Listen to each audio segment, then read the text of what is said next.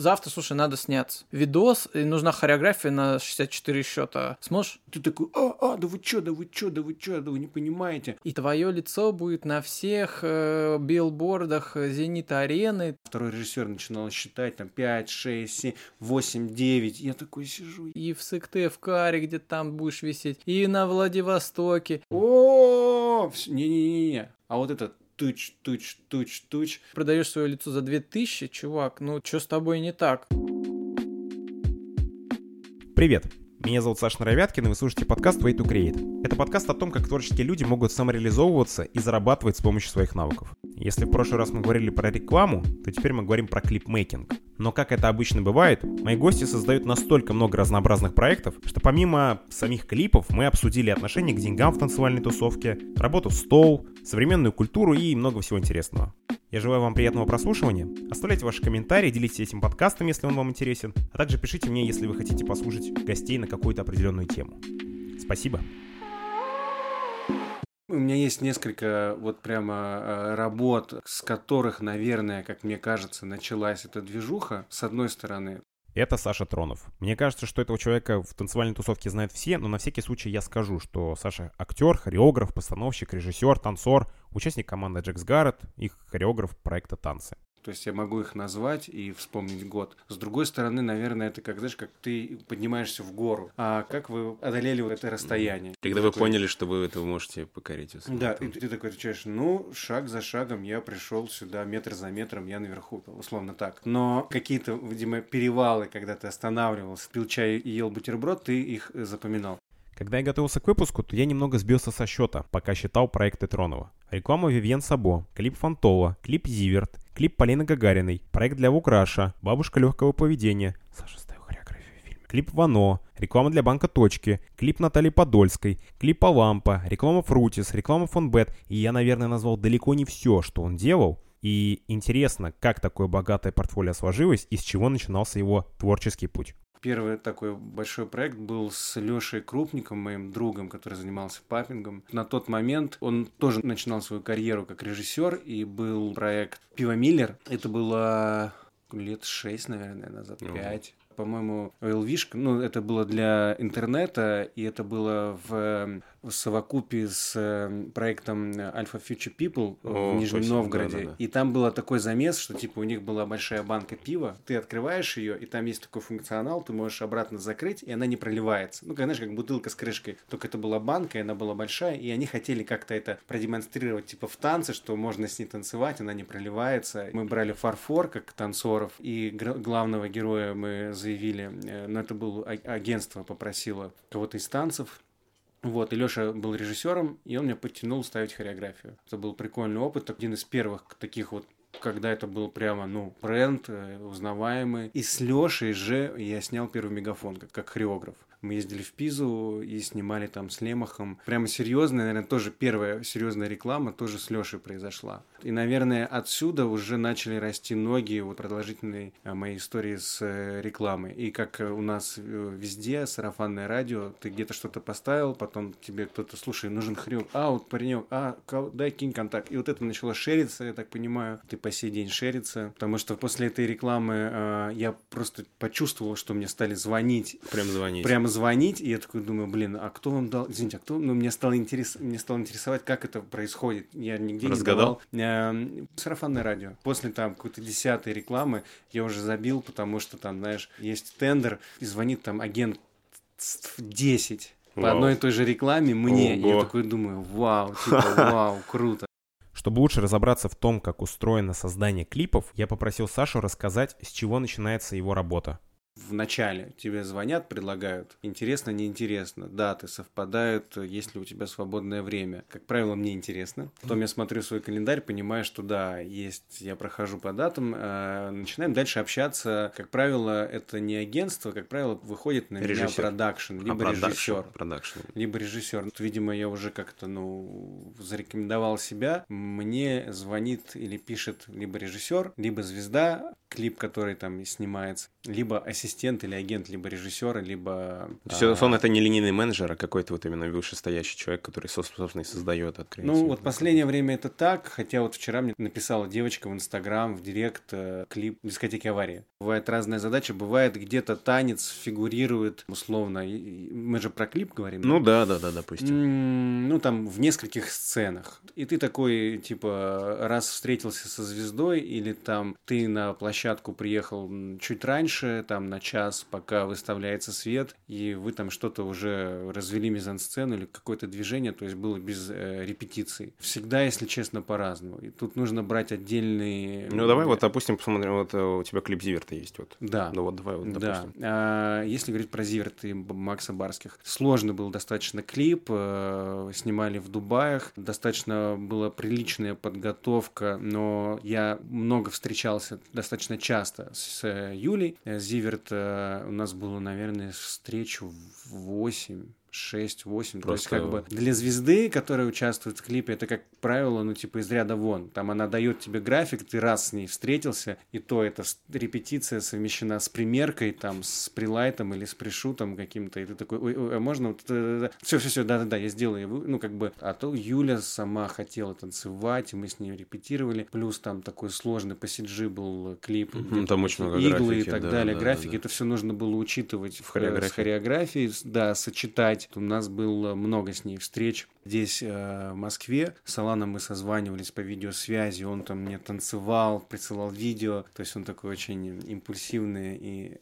энергичный человек, и аудио писал, и объяснял, и, и сам танцевал. Я достаточно быстро понял, что он хочет, причем было лестно, и мне было проще встать на творческие рельсы, потому что он оперировал как референс. У него были мои движения, моя хореография, мои ссылки на мои сторис он мне присылал, говорил, я хочу так же. В принципе, у меня не было проблем с тем, что я искал какой-то язык пластический. Долго нет. За два дня до съемок мы прилетели, репетировали с Максом, и потом еще прилетела Зиверт за день. Как раз-таки мы репетировали еще вместе, потому что там были совместные всякие штуки, но там было больше импровизации, но, но нам нужно было ее Уз- обуздать немножко. Да, выстроить, понять, как им двигаться, как им там отдавать вес, куда двигать рукой, ногой. Ну, короче, вот, Но здесь вот- получается, смотри, если я пр- правильно понял, то здесь э, к тебе он пришел как бы с э, некой идеей, да, и Мгм. как бы вы в такой вот химии находясь, с Да. ним пытаетесь найти, э, Да, но, но решить с, с- пазл. с клипом было проще, потому что он присылал мои же видео, Ну, и я мгм. достаточно быстро понимал, что нужно. Мгм. Делали работу для вечернего Урганта, когда была презентация этой песни. И вот здесь уже было сложнее, потому что здесь уже мне нужно было придумывать движение камеры, что была однокадровая история, и там уже был балет. Ты имеешь виду предугадывать движение камеры, да? То есть- А, нет, прямо выстраивать, прям выстраивать выстраивать движение камеры, что мы начинаем отсюда, она идет, Ого. здесь э, через палку мы перелетаем на Юлю. То есть, когда я участвую как хореограф в клипе, я как бы колбашу, э, колбасер колбасит, вот, а потом уже режиссер там монтаж делает, он уже сам там выбирает, как склеиваться. А на Урганте нужно было придумывать э, и движение камер в первую очередь, потому что идея была однокадровая. Я начал репетировать, и мне Алан, я скидываю Алану, мне так понравилось. Типа воссоздали идею, историю номера. Ребята тоже были в образах из э, клипа, и я такой думаю, вау, как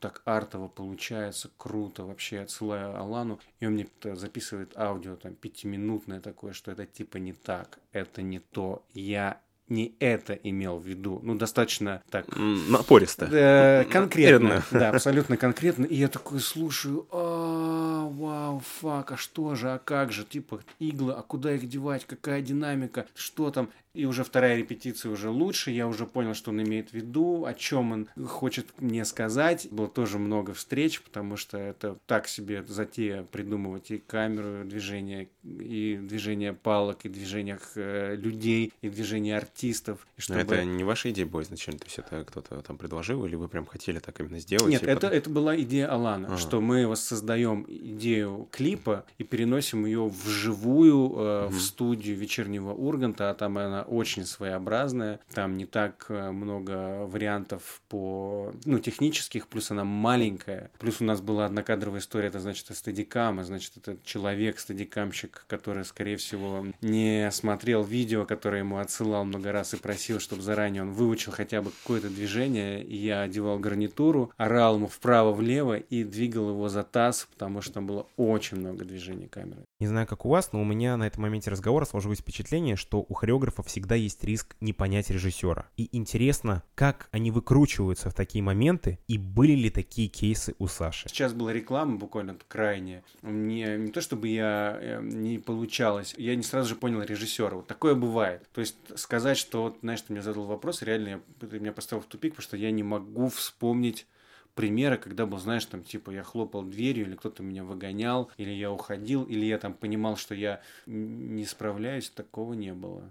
Я понимаю, как бы вообще механику работы, как это все сложно, пожарно бывает, и, так, и что на режиссера, например, да, в частности, ложится такая ответственность, я, ну, стараюсь какие-то моменты разруливать или там, знаешь, не обращать внимания или очень быстро принимать решения. У меня была одна реклама «Тряси-тряси смартфон». Два дня мы снимали в бассейне, было 50 или там сколько-то человек массовки, именно массовки, не танцоров, которых нужно было обучить этому движению, пускай простому. И был режиссер, с которым ну, вот у нас было два дня, и вот на первый день я просто понимаю, что мы, мы с ним не, не коннект вообще никак. И там был второй режиссер, которая, видимо, ну, переживала за сам процесс. Мы долго не могли снять какое-то количество кадров, которое должно было уже состояться. Потому что массовка, им было Э, что там, а, они пришли за полторы тысячи посидеть или постоять, а тут их в одну ногу, в одним движением должны все были синхронно вот эту паттерность соблюсти сухо, четко, жестко. И она, второй режиссер, начинала считать там 5, 6, 7, 8, 9. Я такой сижу, ебать.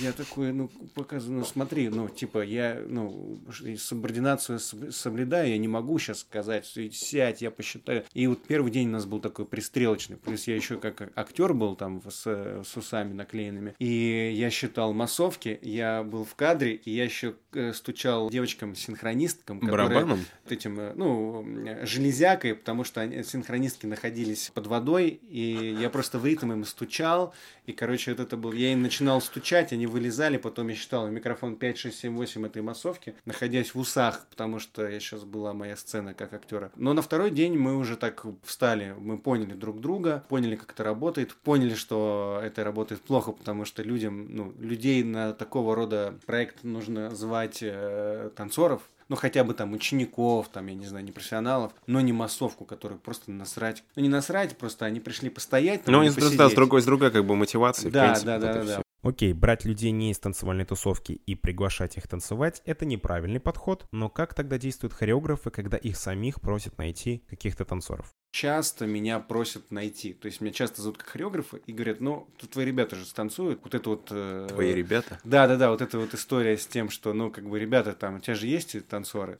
Все думают, э, ну, не то чтобы они глупые, а просто действительно, ну, тут нужно, если ты в танцах не разбираешься, тебе тяжело понимать, потому что это очень специфическая вещь. Да, Танцы, с... хореография. Субкультура это, Да, субкультура да. определенная. Тут нужно как бы либо понимать, не разбирать. Угу. А, как правило, агенты, агентства, ну, креативщики, они, ну, типа, думают, что ты там придешь и потанцуешь. У тебя же есть зал, ты, у тебя же танцоры. Но ладно, это, как правило, меня просят найти. Я там присылаю какой-то перечень под ТЗ, под э, количество, под гендер и возраст, какой-то шорт-лист тех, кого бы я хотел видеть. Вот, они там уже отбирают. Им не нравится, там делаю еще одну волну там из ребят, которые там определенным образом должны выглядеть, окей. Иногда мне просто говорят, вот 8 танцоров, типа, кто не будут э, вообще решать тебе. Я, да, я там уже выбираю тех, кого я знаю, с кем я часто работаю, кто может. А бывает так, что агентство, оно само ищет, э, подключает э, кастинг-директоров, подключает меня к кастингу, обычно либо на колбэк я сижу, как бы даю какие-то свои рекомендации, либо они мне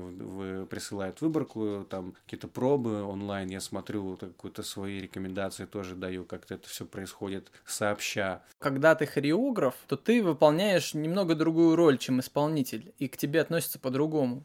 А это Тимофей Смирнов, он же Синга. Хореограф, танцовщик, организатор фестивалей, представитель стиля электро и вок, команда Текстиль Крю и Дома Хаусов Банчинчи. В выпуске Тимофей расскажет очень много всего интересного, например, про то, как он видит работу с клипмейкерами и агентствами со своей стороны и чего не хватает танцорам, чтобы попасть на сцену или на большой экран.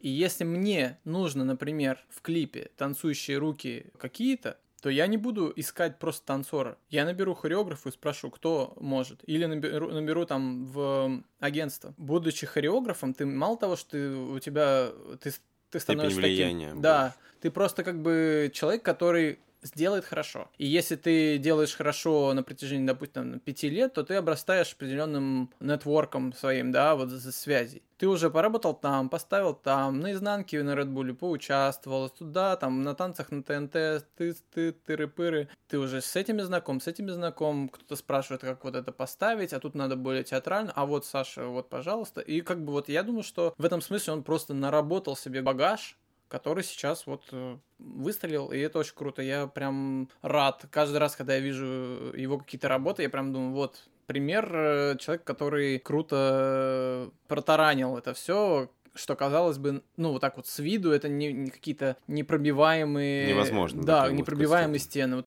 Здесь будет важное лирическое отступление. Во многом из работы я часто натыкаюсь на клипы. И мне радостно от того, что агентств, которые работают с танцорами, стало больше. И что я вижу знакомые имена. Но это часто одни и те же люди. До этой записи мне в голову лезли нехорошие мысли что рынок попилен между 50 людьми, а до остальных нет никакого дела. Но, как оказалось, ситуация немного другая. Клипы — это просто работа, а люди просто не приживаются. Я не могу сказать, что он прямо попилен. Есть человеческий фактор, э, да, вот, например, ты как режиссер выбираешь себе, например, оператора. И очень много режиссеров работают с одними и теми же операторами. Операторы работают, как правило, с одними и теми же там световиками, а, гаферами, фокус-пулерами. У них уже тоже своя команда. Также, наверное, и с хореографами. То есть режиссер э, работал уже там, например, с тобой или со мной, и он понимает, что ему комфортно, и он звонит мне. Или говорит агентству, вот телефон, звоните, я хочу его на свой проект. И не могу сказать, что это попилено, да, просто человеческий фактор. И, как правило, если мы говорим про производство кино или э, видео, да,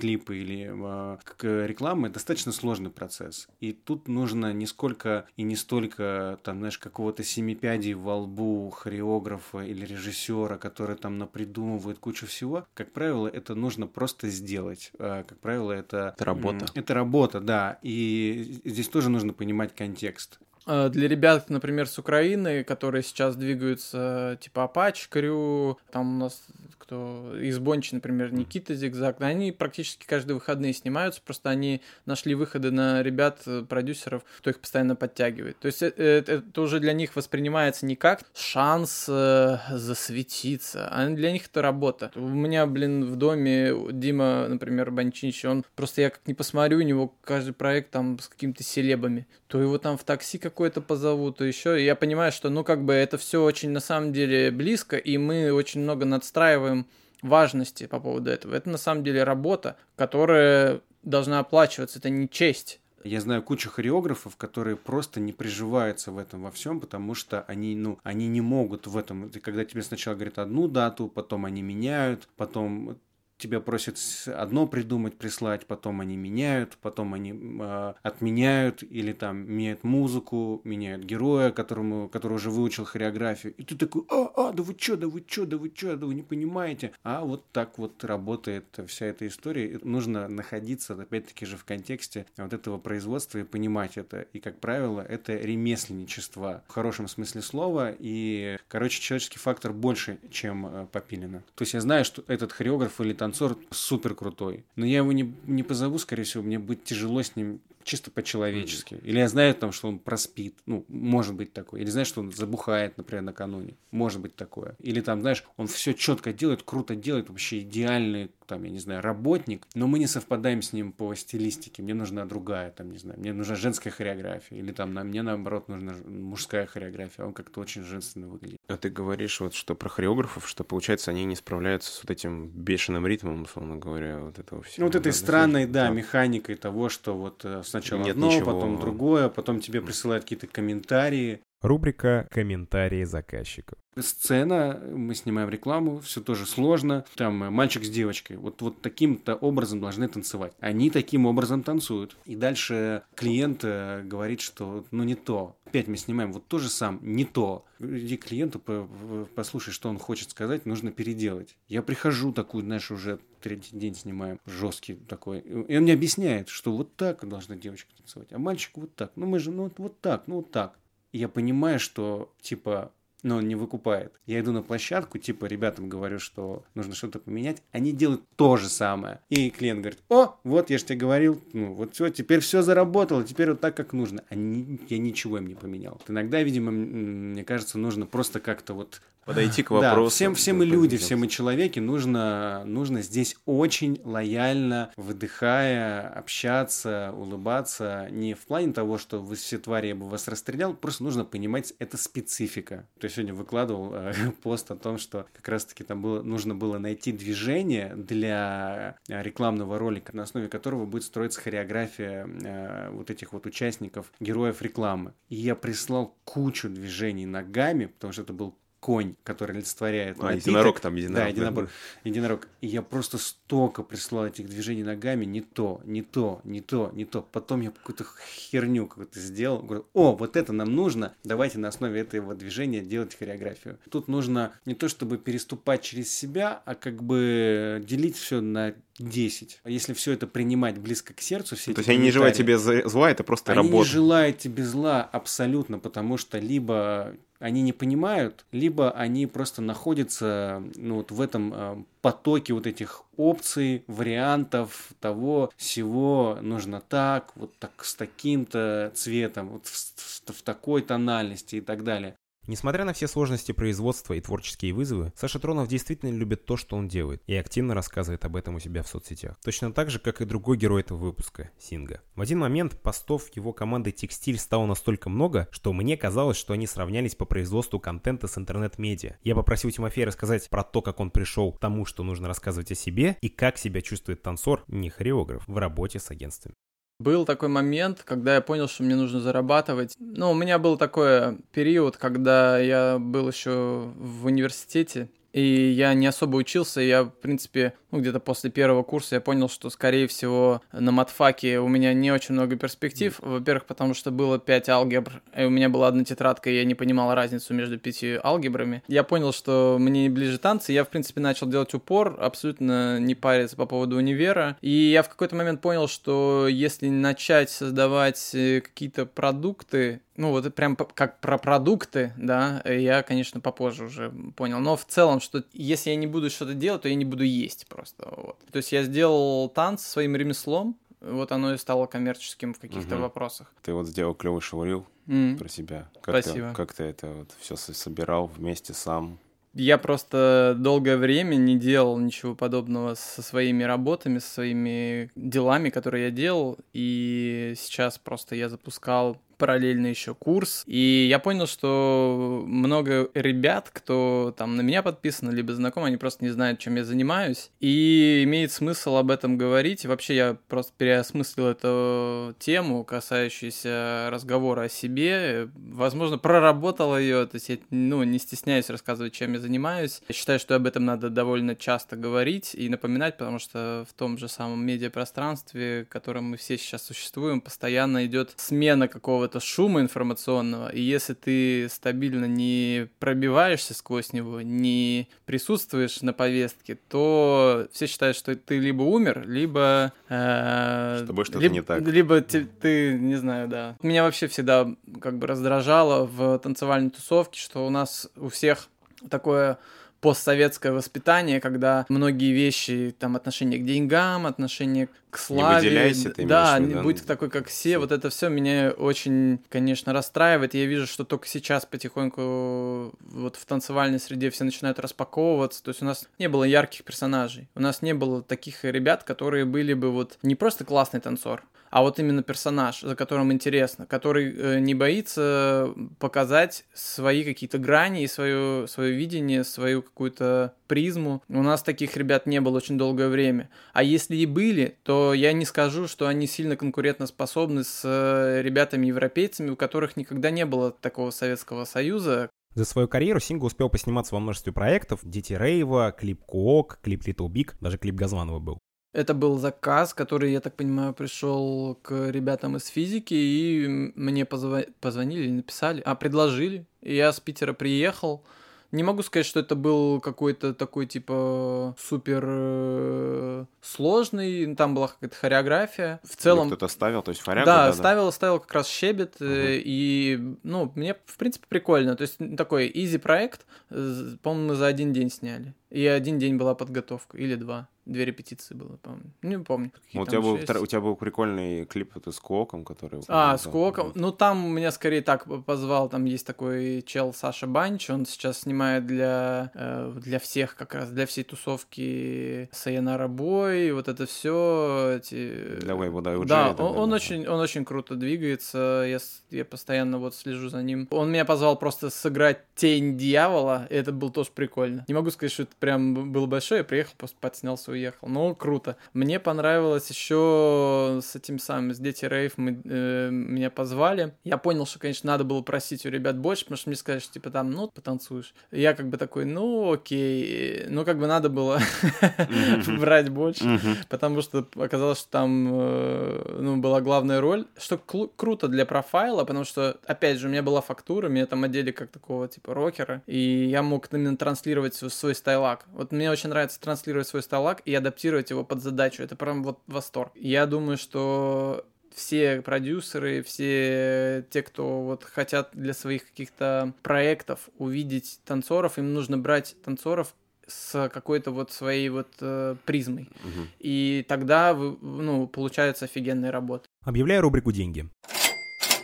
Раз уж Синга затронул эту тему, и зная, что он недавно переехал из Петербурга в Москву, я не мог не спросить, насколько сильно отличаются зарплаты в культурной и реальной столицах. В Москву, когда мы переехали, и когда я потом вернулся в Питер просто на пару дней, я впервые почувствовал, насколько Питер э, периферийный. При том, что он не настолько периферийный, как любой другой город. Но с точки зрения вот этого контраста, я наконец-то почувствовал то, то, о чем мне всегда говорили, когда там кто-то переезжает, там, не знаю, с Нижнего Новгорода в, в Москву, типа, ого, тут движуха. Ну, как бы, я думал, ну, Питер тоже столица в каком-то роде, да, там, мегаполис, я все прекрасно знаю про там лицемерие, про использование, меня это не будет шокировать. И это меня не шокировало, а вот шокировало меня то, что здесь очень классная конкуренция. Здесь она здоровая. Если ты хорошо делаешь, тебе за это заплатят, тебе, тебе найдут, и на тебя найдется работа. Если ты живешь э, в Питере, то на тебя найдется работа, ее просто меньше, и из-за этого находится работа только на тех, кто со всеми знаком.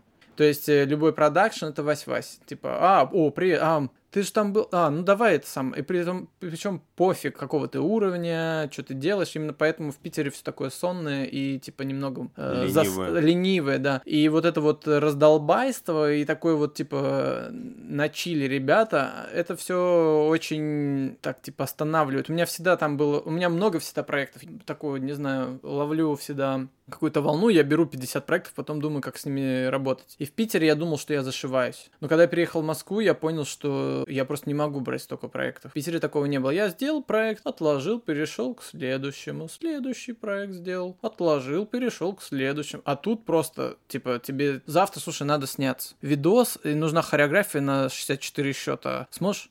А я сижу, типа, в трусах чаек попиваю, ну, как бы, наверное, могу, могу.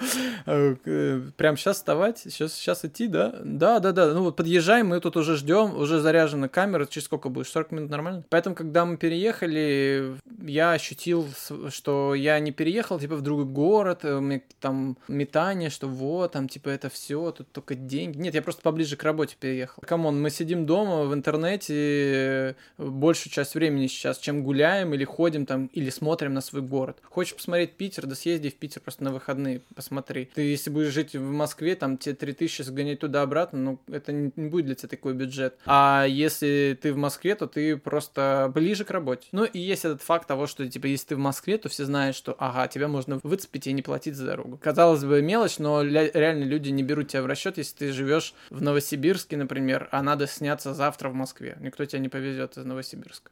Тут отдельно стоит проговорить то, как Синга разобрался в том, сколько стоит работа в Москве и как вообще танцорам стоит работать сцеником и оценивать свою работу когда ты приезжаешь в новое место, ты не особо понимаешь, что к чему здесь. Тебе нужно, типа, прицениться. Хорошо, что у меня есть друг э, Дима, который, ну, Банчич, mm-hmm. который, он как бы в курсе всех прайсов и всего, он мне как бы четко по- дал понять, если мне там предлагают какие-нибудь контракты, ну, предлагали, а я говорю, как будто их миллиард. Ну, типа, у меня там было пару раз такое, что, типа, мне пишут, и я как бы таки, такого не делал, и я не знаю, сколько это стоит. Там реклама какая-то. Я такой, ну, 30 тысяч, например. Э, пишу Диме, он говорит, ну, типа, от 500 тысяч и, и больше за такое платит. Я такой, что? Ну и, и как бы я выдаю такой прайс, и мне отказывают. Но как бы... Но uh-huh. сам факт того, что, типа, ценник чаще всего другой, чем ты думаешь, это есть такое. И когда я приехал в Москву, для меня вот даже внутри танцевальной движухи было немного открытием. То есть в Питере там средний прайс за класс был час-полтора, 6 тысяч, типа 5 тысяч. Я приехал в Москву, и помню, мне за часовой класс предложили десятку и извинялись, что так мало. Если вы когда-то судили батвы, или давали мастер-классы, или делали совместные работы с агентствами, то наверняка попадали в ситуацию, когда вам называли цену, а она казалась вам слишком низкой. Что же делать танцорам в таких случаях и как себя нужно вести? Я как бы стараюсь находить общий язык. Uh-huh. То есть я не стараюсь, типа, ну, я не, не вижу в этом смысла просто, типа, срезать чуваков. Надо им объяснить, почему это происходит. Иначе люди просто такие, о, он что-то какой-то неадекватный. Ты объясняешь, и тогда человек большей вероятностью, он даже поймет, что с тобой, наверное, все-таки по-другому надо общаться, с тобой... Ты профессионал. Да, ты там ты как бы понимаешь, за что ты просишь деньги. Прошлым летом, когда упал этот ковид на mm-hmm. нас всех, э, мне написала чувиха какая-то, что говорит, вот, там у нас офигенный проект, будет фотосессия, нужно будет э, одеть одежду японского какого-то там типа чувака э, для Зенита, они сделали коллабу, и твое лицо будет на всех э, билбордах Зенита арены, там оттуда до сюда, там и в Сыктывкаре, где где там будешь висеть, и на Владивостоке. И как бы я такой, ну, ну прикольно. И дальше она пишет, цену, что там 3000 за съемочный день. Э, вы нолик, наверное, забыли. Mm-hmm. Она говорит, не, у нас такой очень скованный бюджет. А я просто смотрю, что это агент от Газпрома. Ну, come on, здесь как бы проявляется вот эта вот менеджерская натура, когда человек понимает, что танцор, он просто не шарит, сколько это стоит. Срезать cost ы хочет. Да, то есть ты как бы вообще за любой проект, который использует твое лицо, ты подписываешь документы, что передача что прав, передача прав, прав, тебя да. там типа в инете крутит везде. Ты свое лицо продаешь. И если ты продаешь свое лицо за 2000, чувак, ну типа, что с тобой не так? Ты как бы очень мало себя ценишь. Они всегда ищут такую вот легкую добычу. Ребят, кто вроде прикольные, но при этом они особо явно не шарят в рынке. Вот им можно что-нибудь задвинуть, и они, они будут счастливы поработать. Я для Зенита делал, я для Зенита всем расскажу, он еще и попиарит ваш проект. Не знаешь, сколько стоит, лучше спроси у того, кто знает. Потому что, блин, если ты продешевишь, тебе же хуже будет. А как себя правильно поставить в такой ситуации? Неужели нужно просто отказаться от проекта? Нужно научиться говорить «нет» в первую очередь. Дело вот именно в общении. Во-первых, для многих, и для меня в том числе, когда тебе пишут предложение, это такое сразу э, особенный. Кто первый, кто да, первый да, достанет да, кобуру, да, типа да. человек, который тебе предлагает, или ты, который скажешь. И как бы это такой интересный процесс, да, переговоров, торг, торгов. Чаще всего пишут с предложением, и нужно вот понять такую сложную истину. Это сложно сделать, когда у тебя ситуация такая, что тебе завтра платить за хату. Это, это понятно. Типа это сложно. Но если у тебя нет такой надобности, лучше ты пару раз людям скажешь, что, ребят, все классно, спасибо за предложение, но вот, вот мне нужно больше, потому что я так считаю. Человек, он, он от этого инфаркт не схватит. Он такой, а, вот так. Если он тебя хочет, и если он хочет, чтобы именно ты был, то он к тебе вернется. Ты можешь пару тысяч на, набить сверху, но ты будешь понимать, что ты работаешь за тот прайс, который тебе комфортен.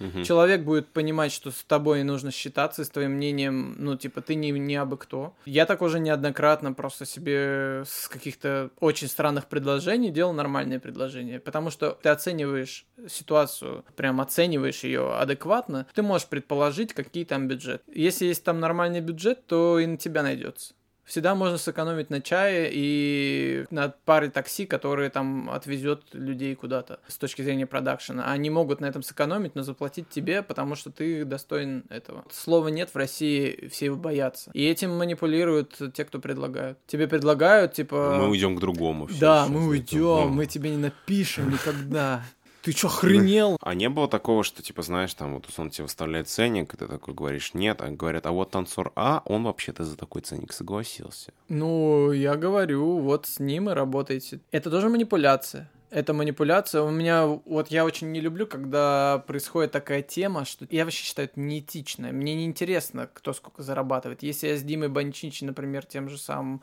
работаю в одном и том же проекте, и я знаю, что он получит больше, просто потому что у него статус с точки зрения медиа какой-то. Да, да, у него он просто больше, и он должен больше получить за это. Но мне не, абсолютно не интересно, сколько. Мне не интересно, сколько я получаю. И мне абсолютно не интересно, мы в равных условиях или не в равных. Мне важно, чтобы мой комфорт был соблюден. И поэтому, когда вот такие темы происходят, что типа организатор, ребят, всем привет, я вас всех собрал в этом диалоге. Uh, у меня есть для всех вот по столько-то. Вот у меня даже такие темы были, что типа прям публично в этом вот. Мы просто обсуждаем, что у всех одинаковые условия. А я не хочу быть как вот этот человек. Я, может, вообще принципиально не готов за такую же сумму, как вот этот человек э, работать. И это манипуляция. Вот когда ты видишь, что так всем же по пять тысяч платят. В смысле, ты сказал по поводу того, что сейчас как будто меньше стало работ, чем раньше, да? Там, реклама. Реклама, рекламы, да? Мне кажется, да.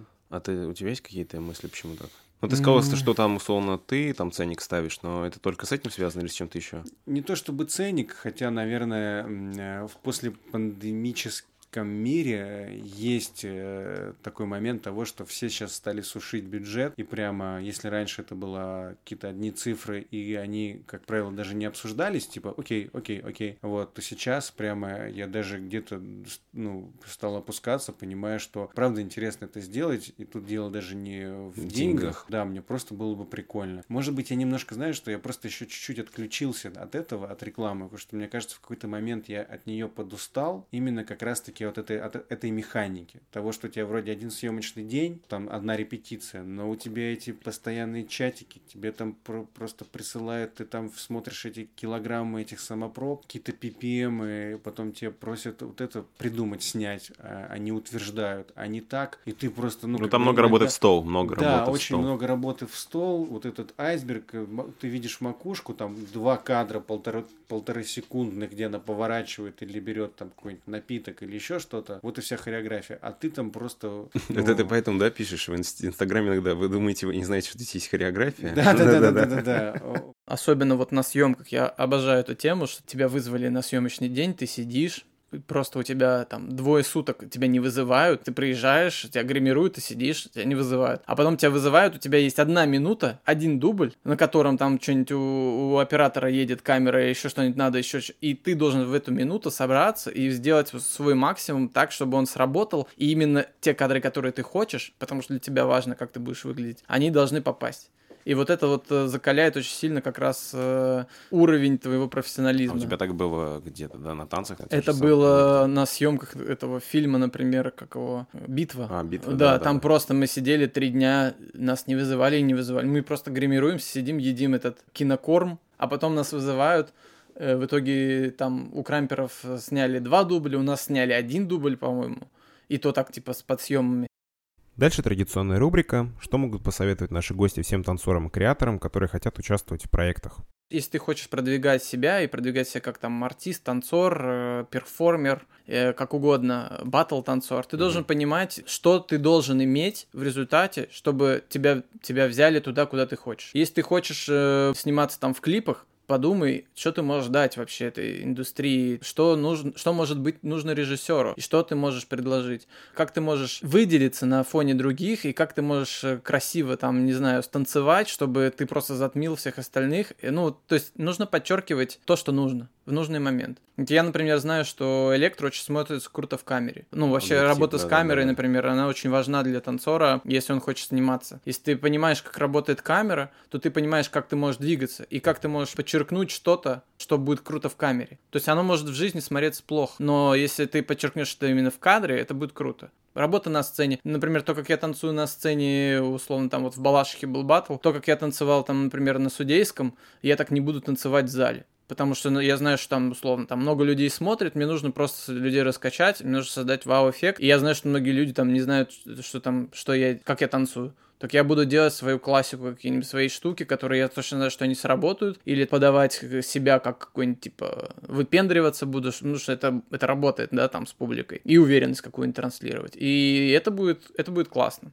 Ну, ты знаешь, это та же самая а, а, метафора с горой. Вот ты стоишь э, внизу, э, да, ты смотришь эту, на эту гору с, снизу вверх, и понимаешь, что ты хочешь туда залезть. Ты можешь, э, не знаю, если ты, у тебя есть деньги, там, нанять вертолет, и он тебя фуникулер. поднимет, фуникулер но, как правило, человек ничего этого не имеет, иначе бы он на эту гору не смотрел, он бы уже был там наверху и смотрел сверху вниз. Как правило, это происходит все планомерно, и вот это поднятие наверх, шаг за шагом, где-то ты поднимаешь чуть быстрее, где-то щебенка тебя бьет по голове, ты спускаешься опять вниз и идешь. Нужно вот э, стараться делать э, все с лихвой, то есть э, ты делаешь там, например, э, видос не как фастфуд контент, а стараешься больше его вот делать чем-то большим, чем обычно. То есть как бы на голову вперед всегда свою шагаешь, тогда тебя продвигает. То есть если ты делаешь просто стандарт, ну, э, сделал харягу, станцевал, снял. Это не, не производит такого впечатления, что ты растешь.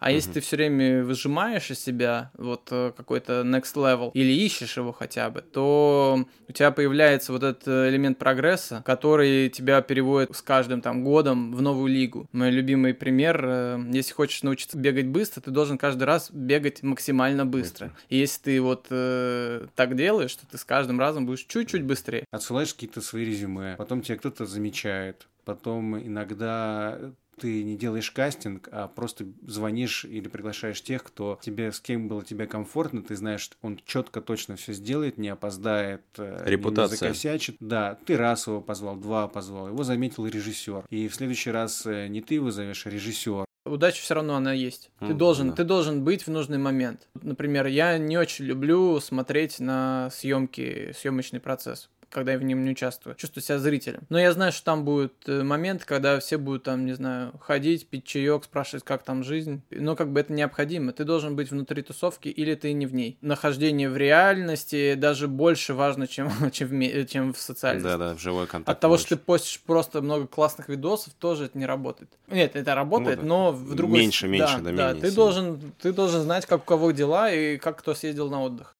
И также было интересно узнать у ребят, что они считают должно произойти в России, чтобы проектов, которые связаны с танцами, появилось больше, и как на это можно повлиять. Тут, короче, какой-то э, ряд мер должен происходить, который, в принципе, сейчас уже и происходит. Где-то, может быть, неестественным путем, как, например, телевидение. А давайте снимать рек- э, какую-нибудь программу, чтобы у нее был высокий рейтинг. Да, что сейчас интересно? СМАК чтобы все готовили, ну, уже много раз было. Путешествия, чтобы э, были какие-то приключения, кейсы, да, приключения и так далее, ну, уже было. Там какие-нибудь последние герои. Танцы.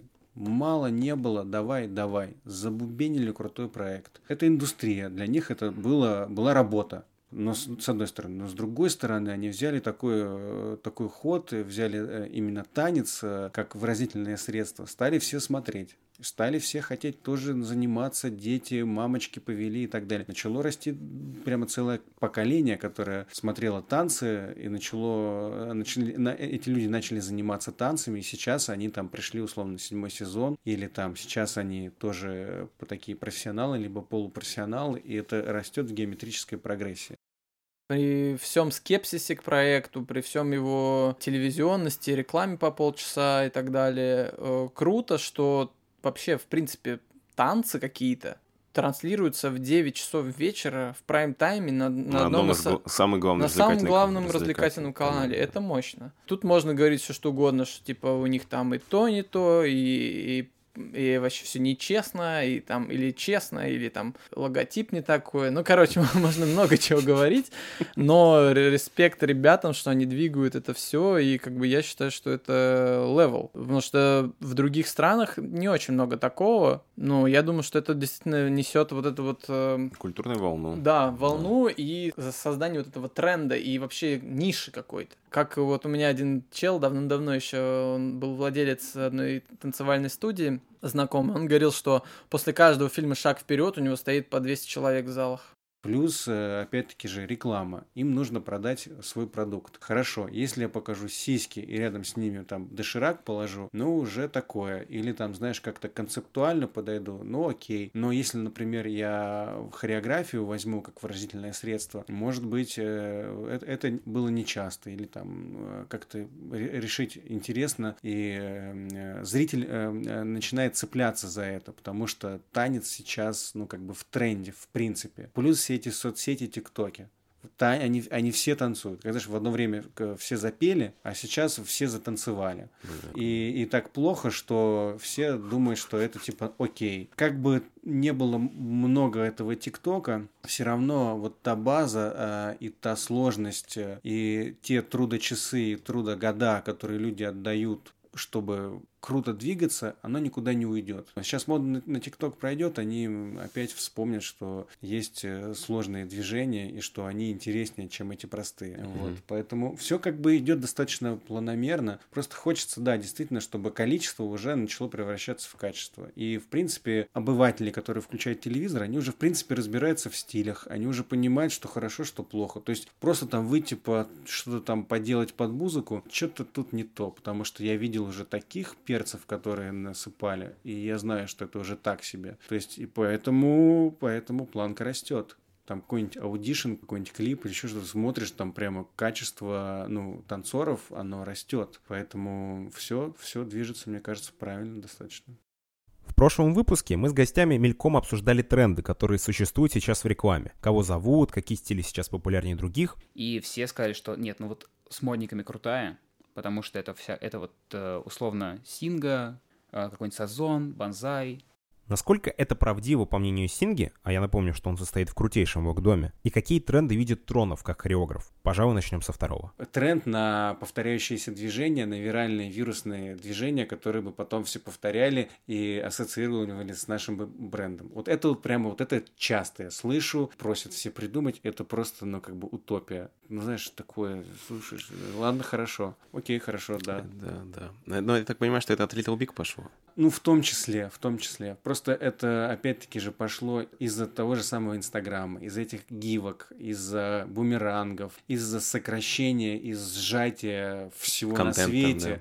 Да. поэтому всем стало интересно быстро, ярко. Почему они все хотят это в своей, в своей рекламе иметь условно, да? Потому что любой может их повторить и выучить. Вот эту сложную хореографию, вот эти непонятные движения, вот эту технику, как вы там делаете что-то, э, что там, паль- о не-не-не-не, а вот это туч, туч, туч, туч, это нам, пожалуйста, сделайте, потому что все смогут повторить. На это есть э, тренд, но надеюсь, он э, скоро закончится тоже, потому что это прямо, ну, это какое-то э, отупение пластмассчивание нафиг надо. Ты думаешь, это прям очень плохо?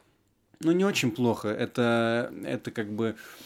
Не знаю, там появилось электричество, в- перестали все, на- условно, на кухне никто костер не разжигает, а включает свет. Провели газ, я не иду там э, разжигать мангал, чтобы пожарить себе что-то, а я в газовую плиту включаю. Вот сейчас такое время, э, такое, такого тренда, и это оно ну, не может быть по-другому, потому что вот, вот, вот так все происходит. Поэтому это как-то, знаешь, открещиваться и говорить, что это плохо, это как бы каждому на вкус и цвет, это нормально. Мне тоже иногда как бы for fun это нравится. Но просто когда ты начинаешь залипать и делать на этом акцент, то реально ты начинаешь мыслить вот этими двумя-тремя секундами, и ты не, не мыслишь вот композиции, ты не видишь это все в каком-то в оттянутом во времени э, каком-то э, высказывании.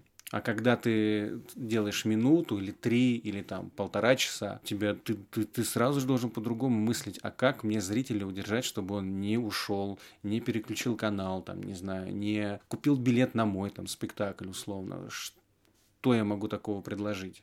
А хотя там час 15, а не 15 секунд у меня идет спектакль. Поэтому и здесь, и вот здесь начинается искусство, здесь начинается... Ну, сложная э, форма. Да, другая, абсолютно по-другому включается мозг. Ну, а если вспомнить про ВОК? Короче, если говорить на чистоту и без всяких этих там цензурирований и так далее, то э, дело в отчасти в том, что это мало того, что это клево, красиво, свежо, эстетично, и это то, что сейчас востребовано, так как это все медиакультура, в которой ты должен уметь красиво одеться, показать себя, что ты там, что ты классный и, и вообще Красивый, ты да. стильный и так далее. Это все понятно, но и в России все-таки начала меняться история с ЛГБТ, квир-сообществом. Это все напрямую, я считаю, зависит, потому что в той же самой селе- селебрити-тусовке, которая сейчас просто офигеть как а, ломится уже. То есть не то чтобы внезапно э, Все мы обнаружили. всех поз... Да, да, а, а- а просто получилось так, что наконец-то это нашли выхлоп, короче, где это можно все спокойно, оправданно, круто показывать. Год назад был Юслей, который делал Мигель, на нем судили уже там что-то Гудков там был. Гудков, э, там много кто был, Горбачева и так далее. Ребята в теме. Как бы я считаю, что, ну, вообще, если мы так посмотрим на историю человечества, то э, ЛГБТ история, она всегда была как, как бы вот внутри таких кулуаров. И сейчас в России прикольно, что ВОК как-то вот с этим всем начал взаимодействовать, потому что раньше ВОК был чисто танцевальной историей. То есть у нас мы типа танцевали, ну я не танцевал, а, но ребята танцевали чисто движение. То есть это было, о, прикольно, дроп, бах, колено Мгм. минус и до свидания. И когда это все так вот типа со- совпало, как раз это совпало с моментом, когда нужные ребята оказались в м, вот в селебах, и они это все поддерживают. И это офигенно. Это прям дает такие возможности, которые просто ну не снятся сейчас ни одной э, культуре в России. Ну, ну, я честно говорю, ты, когда ты пишешь проект э, про ВОК, допустим, и ты можешь сказать, что у тебя будут вот такие-то чуваки сидеть, смотреть это все, то э, место по продаже, там, допустим, баннера какого-то или там рекламы какой-то, оно, ну, или там найти спонсорство, ну, просто, ну, Гораздо тебе- проще ты становится. просто они сами тебе пишут. Сейчас уже нет э, случайностей с точки зрения каких-то, э, ну вот если там э, развиваешь папинг, например, поп- поппинг, э, то типа тебе нужно сделать так, чтобы у тебя огромные инфоканалы начали про него вовсю трубить. Без этого это все будет локальная история, мелкая, ну не то что мелкая, ну в смысле вот э, такая андеграундная история.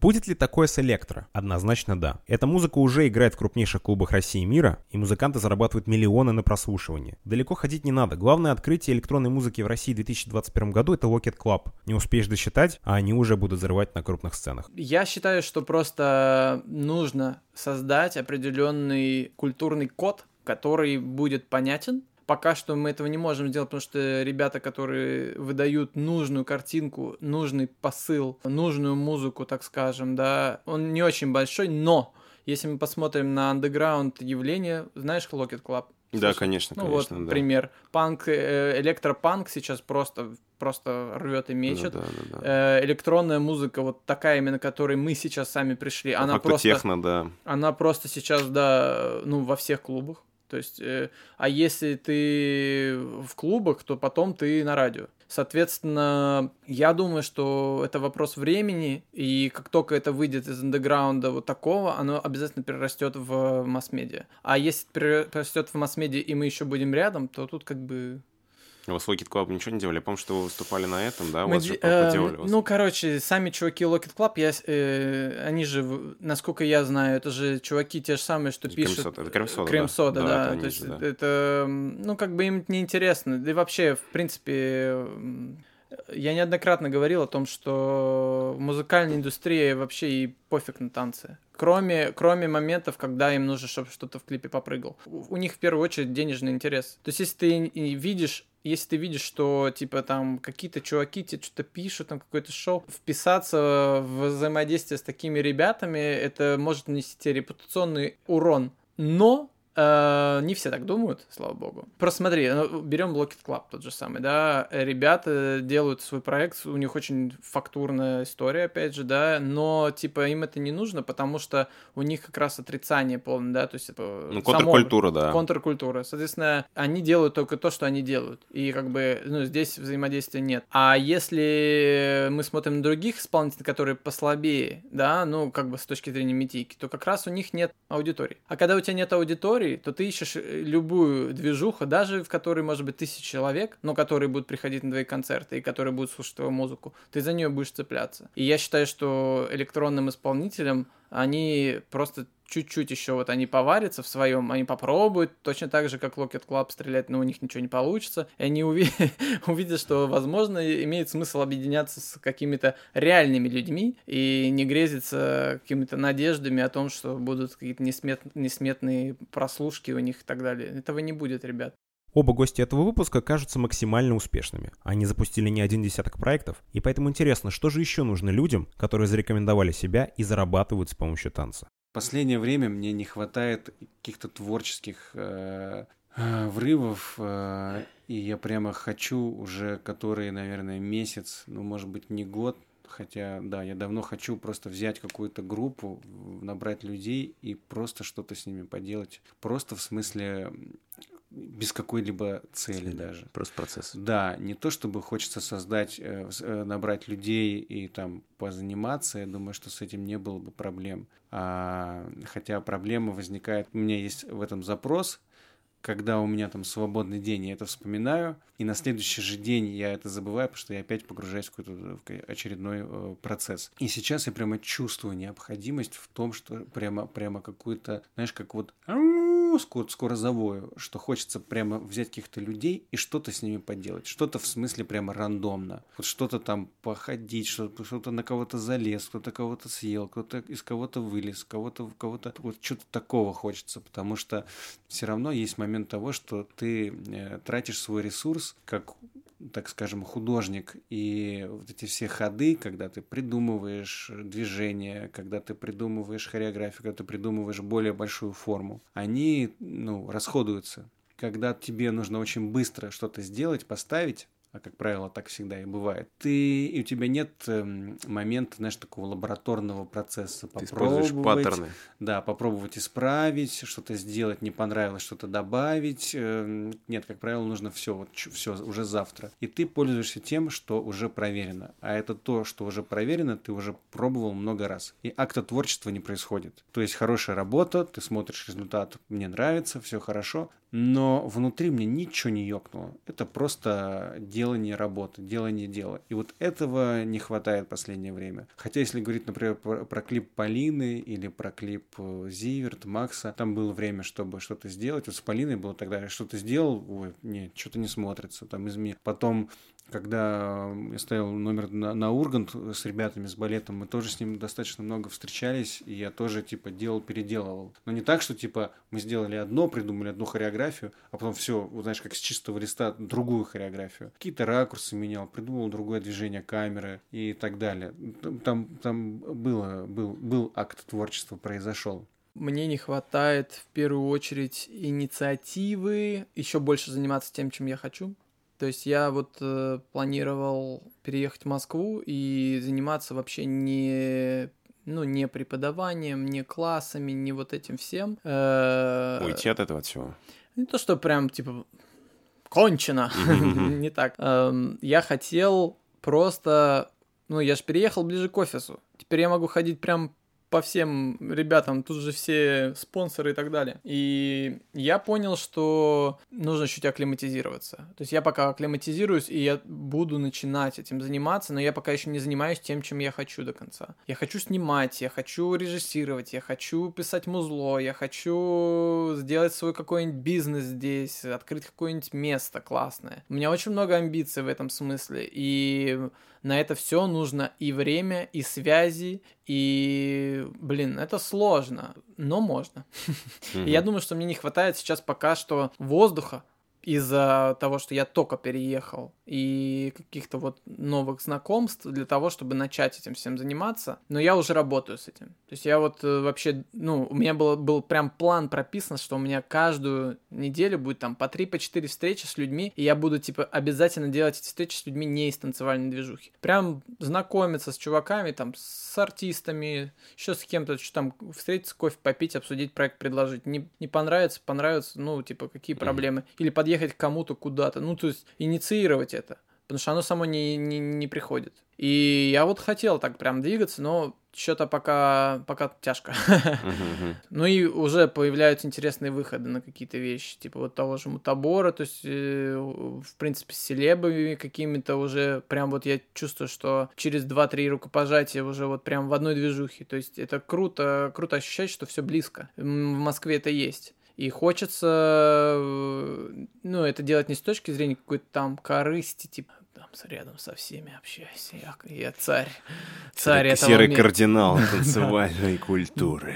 Да, не хочется в этом смысле, а с точки зрения ресурса для реализации своих каких-то вот хотелок, своего творчества, своих проектов, очень хочется успеть сказать э, до того, как меня, э, не знаю, что-нибудь со мной случится. Или не случится. Надеюсь, что не случится. Да, я тоже. Аминь.